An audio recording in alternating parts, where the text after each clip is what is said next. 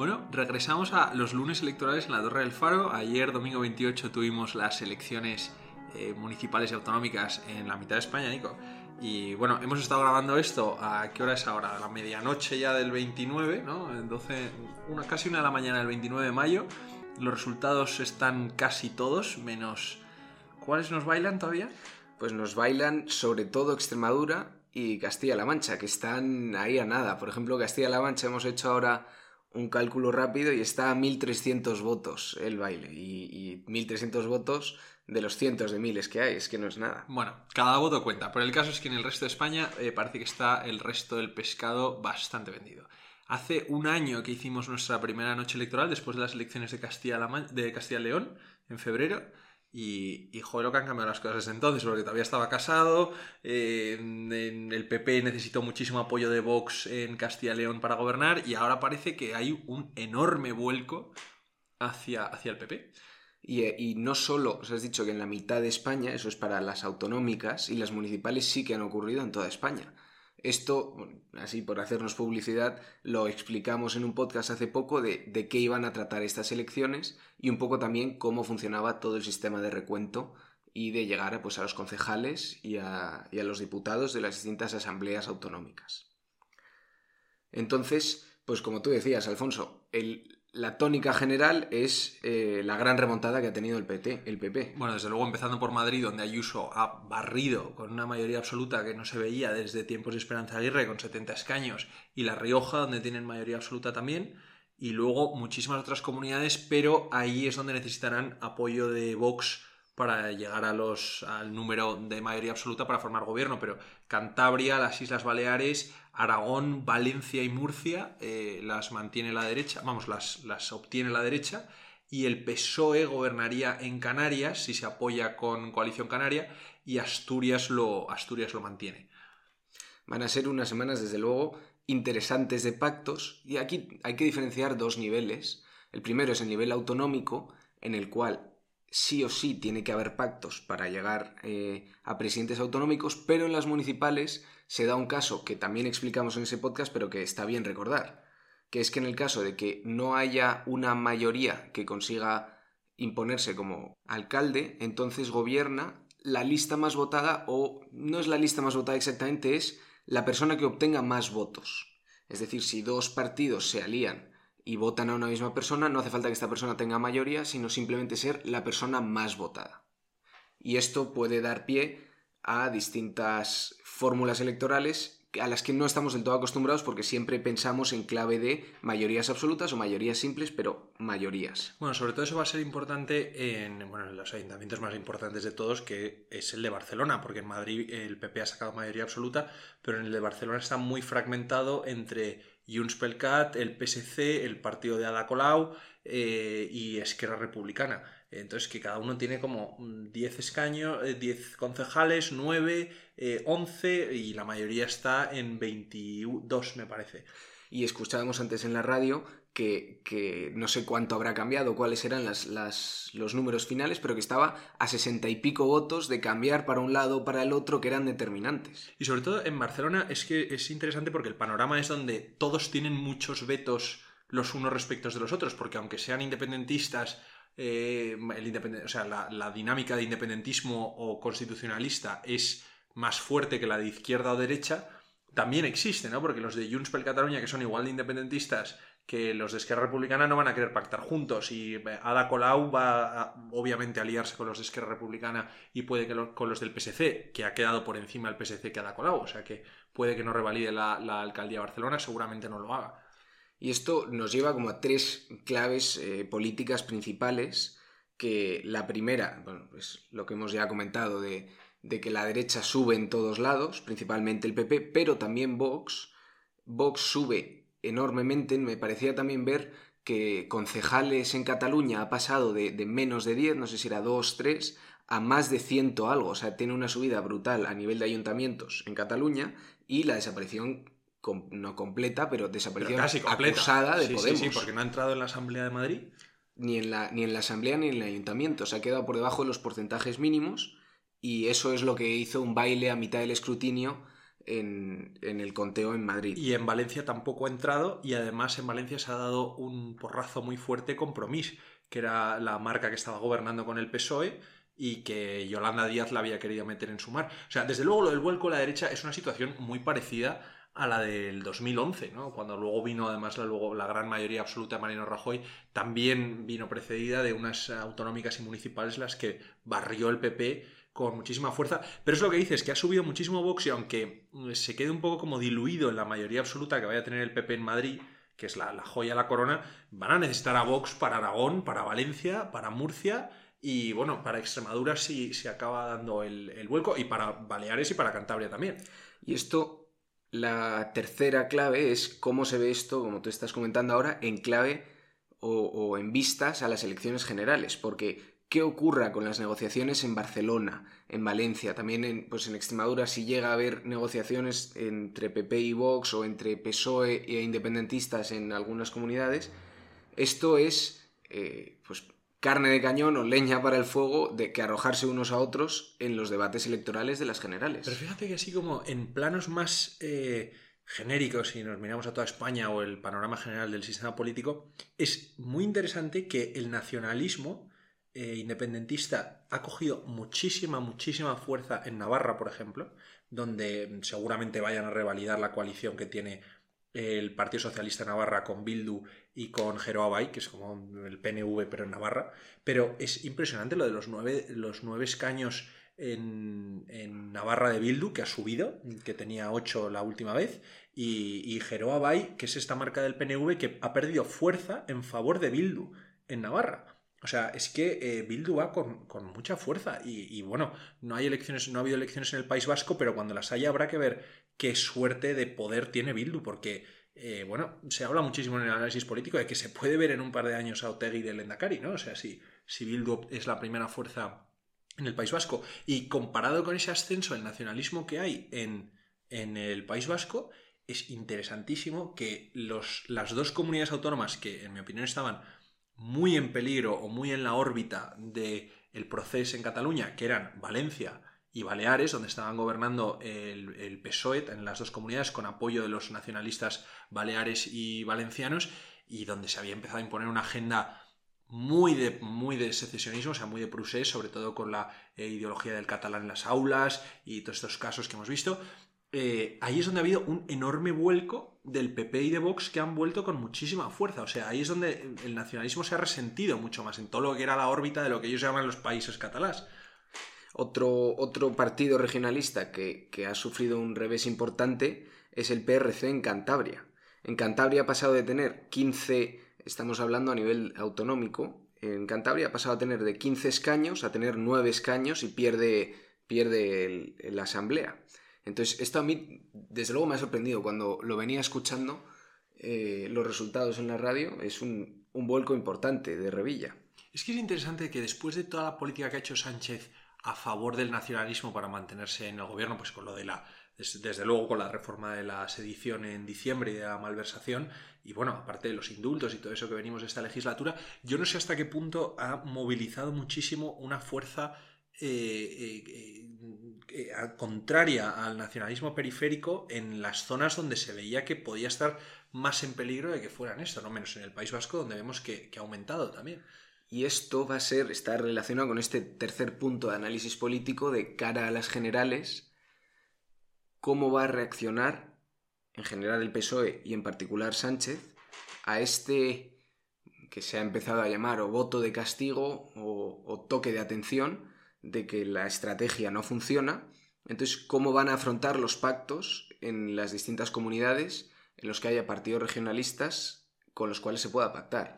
Bueno, desde luego, es que siempre hemos dicho que en, la, en, España la izquierda tiene un plus en las elecciones generales porque desde luego desde hace unos años tiene el plus de los partidos nacionalistas que ya no van a pactar con la derecha desde, desde desde el Prusés, ¿no? Bueno, pero, pero, pero, la derecha pactó con ellos, con sí, pero nacionalistas yo, yo, hace tiempo. Sí, pero, hace, pero, estamos hablando de los 2000. Pero me quedan muchas dudas de que si necesita el PP al PNV para gobernar, no pacte con ellos. El PNV echó al PP ¿eh? en el 2018. ¿Eh? O sea, yo... les firmó un acuerdo de presupuestos y a la semana siguiente estaban votándole la moción de censura. Pero te atreverías a afirmar que no se apoyan en el PNV Pues para mira, gobernar? ¿sabes por qué? Porque Feijó necesitará a Vox para gobernar. Y eh, necesitará a Vox antes que al PNV. Yo no me atrevo a afirmar que Feijó pacta antes con Vox que con PNV más PSOE o, yo que, o, sea, o algo mm, distinto. Yo creo que sí, o sea, eso yo. mm, Podemos hacer aquí la apuesta que tú crees que el PP pacta con el PNV y yo creo que el PP pacta no, con eso hay que ver los números claramente, pero, pero digo que no me atrevería a afirmarlo tan tajantemente. Bueno, desde luego hay base para no, para no afirmarlo tajantemente porque Feijóo se ha pasado toda la campaña y desde luego los varones que tienen más, mm, podríamos así decirlo, más bajo su influjo, eh, puede ser, pues por ejemplo, eh, Jorge Azcón en Aragón diciendo que preferían eh, que el PSOE, de gratis et amore, supongo que pensarán que lo va a hacer, deje gobernar a lo de la lista más votada, que siguen con el mantra de la lista más votada, que lo hemos hablado tantísimo tú y yo aquí en el podcast, de que lo de la lista más votada es que es antiparlamentario, de verdad. En nuestro sistema no funciona, o sea, no está pensado para eso. Pero decir que el PSOE nos deje gobernar para no tener que gobernar con Vox, yo no sé hasta qué punto es una estrategia para que el PSOE, que no va a decir que sí, obviamente, para luego poder decir, ah, bueno, pues nosotros quisimos, pero no, y tenemos que pactar con Vox. Pero Bueno, y les saldría el tiro por la culata en algunos de los ayuntamientos. Ahora, no sé si eso también lo querrían aplicar a nivel autonómico, esto es la lista más votada, o sea, como un pacto entre caballeros con PSOE y que se apoyen unos a otros, ¿no? ¿Sería algo parecido a Yo esto? creo que querría ser algo parecido, pero mm, sería, estaría dispuesto, en, por ejemplo, en Extremadura y en Castilla-La Mancha, donde el PSOE es la lista más votada, eh, nos pongamos como nos pongamos, haya vuelco o no la haya, estaría dispuesto a concederla. Es que no funciona así el sistema parlamentario. Es que no funciona así. Fu- Funciona el que sume la mayoría y el que no la asume, pues no la suma. Pero lo de la lista más votada es que es otro sistema. Entonces, lo de tratar de cambiarlo así con un pacto entre caballeros, pues no es. A mí no me parece democrático. Oiga, la ley es la ley y el sistema es el sistema. Bueno, aquí no es saltarse la ley, hacer este... No, no es saltarse la ley, pero es decir, el sistema no funciona así. No lo vicie usted diciendo que gobierna la lista más votada. No, gobierna, gobiernan las listas parlamentarias que alcancen una mayoría absoluta en las asambleas. O mayoría simple en segunda vuelta, O mayoría pero sí. simple en segunda vuelta, totalmente. Pero no lo sé. Yo, mm, en fin, yo creo que el peso el- es una estrategia en plan para poder decir que no han tenido más remedio que pactar con Vox. Pero al final lo acabarán haciendo porque no va a dejar que... ex- si tienen Extremadura y Castilla-La Mancha ahí, que todavía a estas alturas de la noche no sabemos, Parece ya cada vez más que Extremadura sí que cae para la derecha, aunque el PSOE sea la lista más votada, pero que Castilla-La Mancha se, la retiene el PSOE. se queda con el PSOE, pero, pero es que, como decimos, hemos hecho antes el cálculo más o menos y estaba a menos de 2.000 votos, 1.300 estaba. Bueno, habrá que ver lo que decide. Desde luego dará esto para hablar pactos electorales en la semana que viene y en, las dos, o sea, en, las- en los días que nos vienen ahora va a ser la comidilla del día, el hablar de los pactos. me- y también me ha dado que hablar eh, el- todo el tema previo a las elecciones. Bueno, totalmente, porque además han sido unas elecciones que han venido como con muchas nubarrones. Pero por cerrar una última cosa del análisis político, hay que ver lo que va a hacer ahora Podemos. Porque Podemos ha medio desaparecido de la mitad del mapa. Digo Podemos en el gobierno. O sea, porque sí, sí, sí. la- la posición que ahora tengan para negociar con Yolanda Díaz está totalmente eh, socavada. La de Yolanda Díaz también, ¿eh? Porque, o sea, todas las marcas de Yolanda Díaz, tipo Compromiso en Valencia y tal, han bajado. Más Madrid en, en Madrid está viendo ahí. Pero igual ahora podemos salir el gobierno, porque lo que van a tener que hacer es ruido para las elecciones generales de noviembre. Sí, está claro. Entonces, eh, igual nos vemos de repente que se adelantan las elecciones o no. Bueno, no lo sé, no, yo eso no creo. Pero que salgan del gobierno, no lo sé. Pero bueno, por ir a lo de la compra de votos, vamos.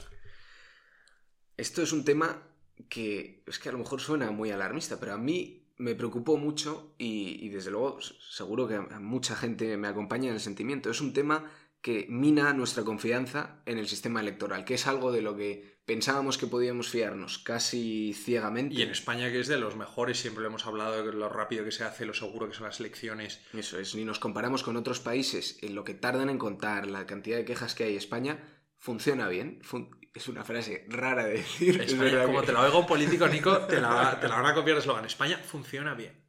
España va bien, eso lo decía Aznar. Pues es una pena que saliera este tema en Melilla, principalmente parece que por el partido de coalición por Melilla, y, y luego que también pues en distintos ayuntamientos en... En Murcia, en pequeños En pueblos Murcia, ha sido con el. PSOE, sí.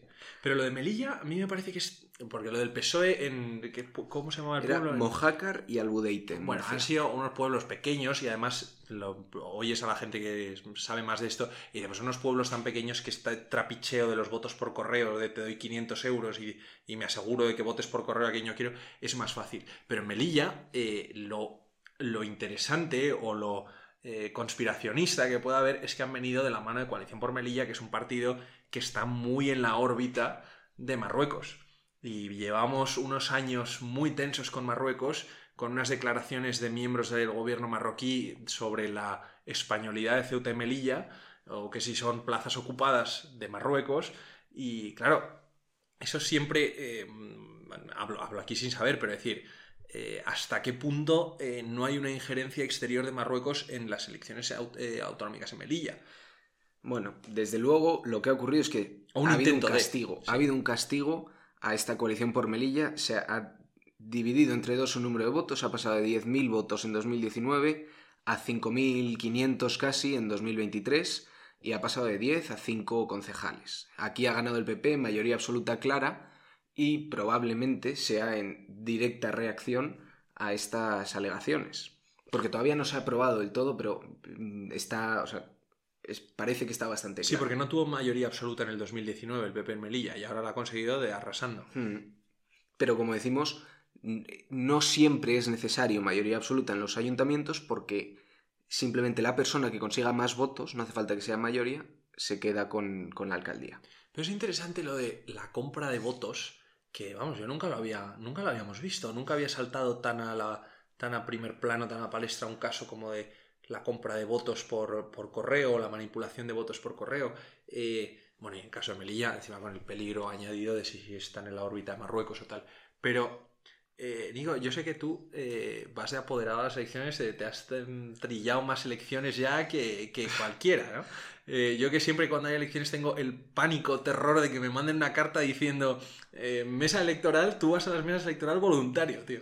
Yo voy pues desde que pude ir con 18 años y me tocó justo un año que hubo varias elecciones seguidas y la repetición de elecciones, pues, pues a mí me gusta ir y yo voy a un colegio en el sur de Madrid y, y el tema, yo no le veo mucho peligro a esta posibilidad de cierto amaño en elecciones. Además hoy lo hemos comentado ahí pues con distintos apoderados de otros partidos y gente de, la, gente de las mesas estábamos discutiendo si el voto tecnológico o voto manual, porque todo el mundo que está ahí está, pues, entre nosotros hasta las narices de estar ahí. Estás ahí todo el día, a mano escribiendo nombres de todos los que votan, y si no se te ocurre, pues este ordenador sería mejor. Nos- yo me, sol- me solidarizo al menos con todos los que ayer os tocara en mesa electoral. Es un, es un rollo, pero es un trabajazo para No, que mí- salga adelante. Pues a mí me parece, a mí me parece muy interesante estar ahí. Es y- un ejercicio de ciudadanía, ¿eh? Eso te lo, eso te lo concedo. Y no, o sea, yo creo que es muy complicado hacer cualquier, lo podemos llamar estafa a gran nivel o a alto nivel, porque todo ocurre de manera muy manual, está muy distribuido en las mesas, las mesas juegan con en torno, pues dependiendo del tamaño, pero 400, 800, 900 votos, a lo mejor alguna más grande, y los juegos de votos que puedas hacer ahí son menores y son muy difíciles de hacer, porque hay muchos ojos, hay mucha gente en los partidos, pero se puede ocurrir, pero serán bailes pequeños. O sea, lo peligroso sería que se habla, ¿eh? De instaurar el voto, el voto online. el voto O telemático. que pueda haber cambios, porque tú los resultados los cuentas, los recuentas, te cuadra el número de votantes con el, con el número de papeletas que salen y lo pones en un papel. Y en el proceso de que ese papel llegue a donde tenga que llegar, puede haber lío. Y esto se acusa, pero es que no se puede, porque no haces solo un papel, haces tres papeles, además se llevan, eh, apuntan los resultados en una tablet que va directamente, y un papel se lo queda a correos, dos van al juzgado directamente, o sea, va por O sea, muchos sitios, la misma información, se quedan también los resultados, todos los partidos cogen copias de los resultados porque se calcan automáticamente, o sea, es... Yo creo mucho en el sistema. O sea, he de decir que los, los fraude de votos o la compra de votos será en el voto por correo. Pero tampoco me ha parecido fácil. Hoy me he fijado en eso atentamente y el voto por correo se cuenta después de que a, las 8, cuando se cierra el colegio. Y se saca el voto por correo.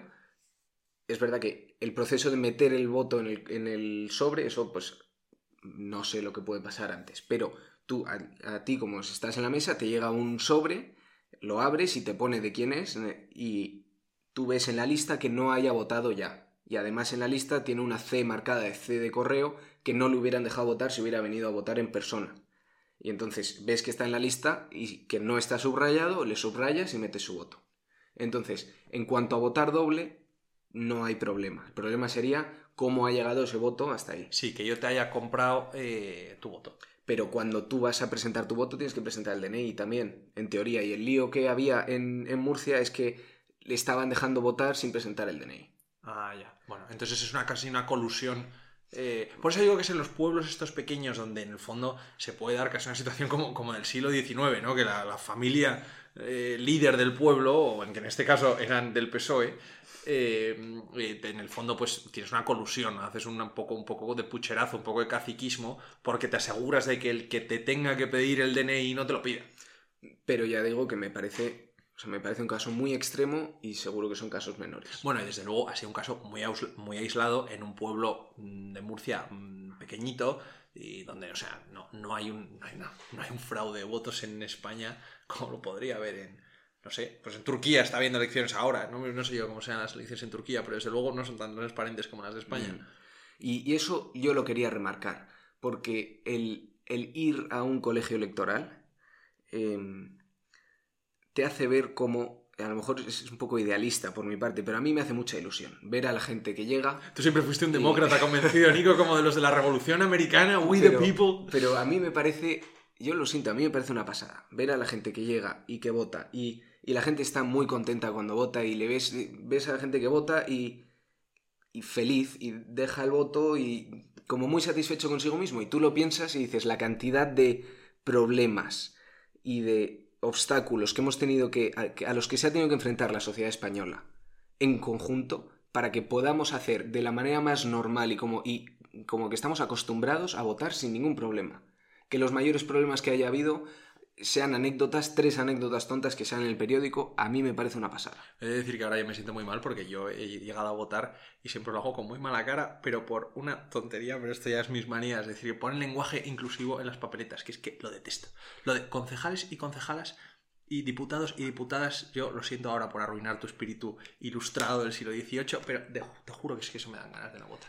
Lo he pensado porque has dicho, ha llegado todo el mundo tan contento al colegio electoral, yo he llegado una vez más, veo concejal, concejalas y digo, de verdad, qué patada el lenguaje, qué patada el lenguaje. Bueno, pero es que. Ah, es que, es que no es, una cosa, es, una cosa, muy nimia, pero estas son yo en mis movidas de, Yo a lo mejor, eso, soy demasiado idealista, pero es que pienso en los momentos de la transición y digo, es que es el trabajo que hicieron ellos, es lo que estamos recogiendo, los frutos estamos recogiéndolos ahora, de poder ir a votar tranquilamente, que la gente coja su voto y que la mayoría ni se escondan en, los, en, las, en las cabinas. En las cabinas a mí me parece una pasada. Y entonces eso es el segundo punto que quería remarcar, el buen ambiente que hay entre los apoderados de los distintos partidos. Seguro que hay líos y que siempre toca uno que es más tonto que los demás y que se queja de papeletas estúpidas o de normas seguidas a rajatabla, pero en general tú ves a los políticos en la televisión metiéndose de gritos unos a otros y ves a los apoderados que están matándose en el colegio todo el día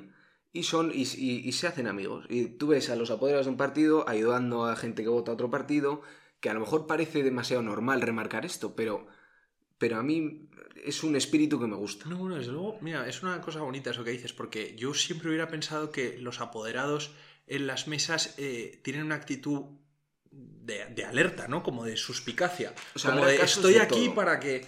Habrá casos de todo. Y yo al colegio al que voy no es en el que voto, y entonces pues no, no, es no es cerca de mi barrio, pero ahí voy y cada cierto tiempo y al final vamos siempre los mismos, los mismos apoderados y veo al que estaba ahí hace tiempo y sé que le voy a ver en las próximas elecciones y nos acordamos y entonces ya se crea. y, además me lo dicen. ¿eh? es, como de Arcadia feliz, tío.